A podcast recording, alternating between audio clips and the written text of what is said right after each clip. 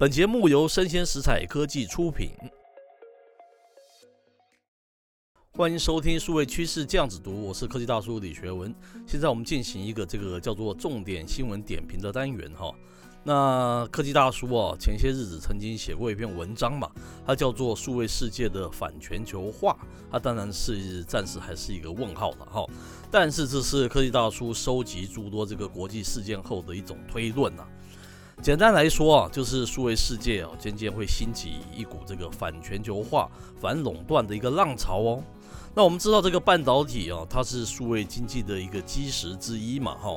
如果科技大叔推论是正确的话，那半导体世界是否也会渐渐开始兴起一股反全球化的风潮呢？那我们今天要特别介绍的这则新闻呢，它是来自于这个财讯双周刊，它的标题是叫做这样的哈：英特尔枪口对准台积电的真正盘算。哦，我们知道透过新闻哈，那近日以来哈，这个全球半导体的龙头英特尔哈，可谓是这个动作频频嘛哈。因为这个七月上旬哦，他的一个执行长哦，叫做派特这个基辛格，他在美国知名的一个政治媒体啊，叫做 Political 哈，付费啊刊登一篇文章哦，他明确的希望哈，美国政府把前阵子提到的这个五年五百二十亿美元的一个半导体产业的一个预算啊，用来补贴美国自有的一个晶圆技术啊跟产能的一个发展哦。啊，这个执行长哦，并且声明哈，要求美国啊，应该以扶植自有的晶片生产技术为优先嘛哈。那在那个之后啊，一周之后啊，更传出啊，这个英特尔有意以这个三百亿美元哦，并购这个全球第四大晶圆代工厂，叫做 Global Founder，叫 Global Foundry 啊，GF，来加速它的产能的扩充了哈。其实啊，这个执行长这个派特辛基格哈，他担忧的理由是非常简单的，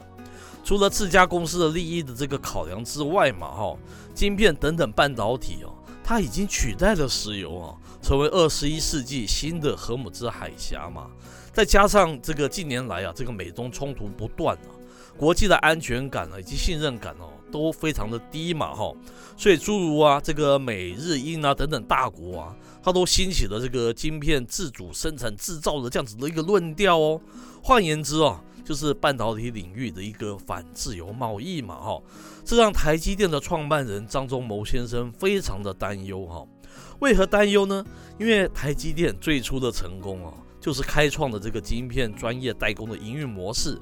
彻底哈改变了全球半导体产业的一个面貌嘛。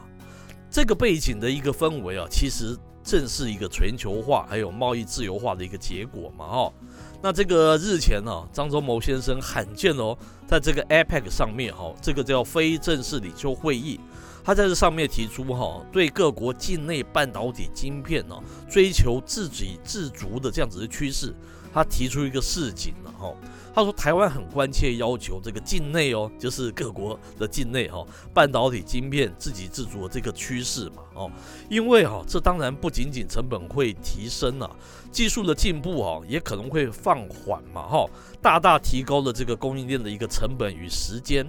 那这个言论呢、正是基于上述我们讲的这个一些原因呢、啊，包括这个数位世界的反全球化，以及这个半导体的反全球化的一种可能性哈。那这个张创办人说的话一点也没错嘛。不幸的是哈，这个国际政治从来都不是理性的嘛哈。当这个地缘政治思考强过这个经济理性。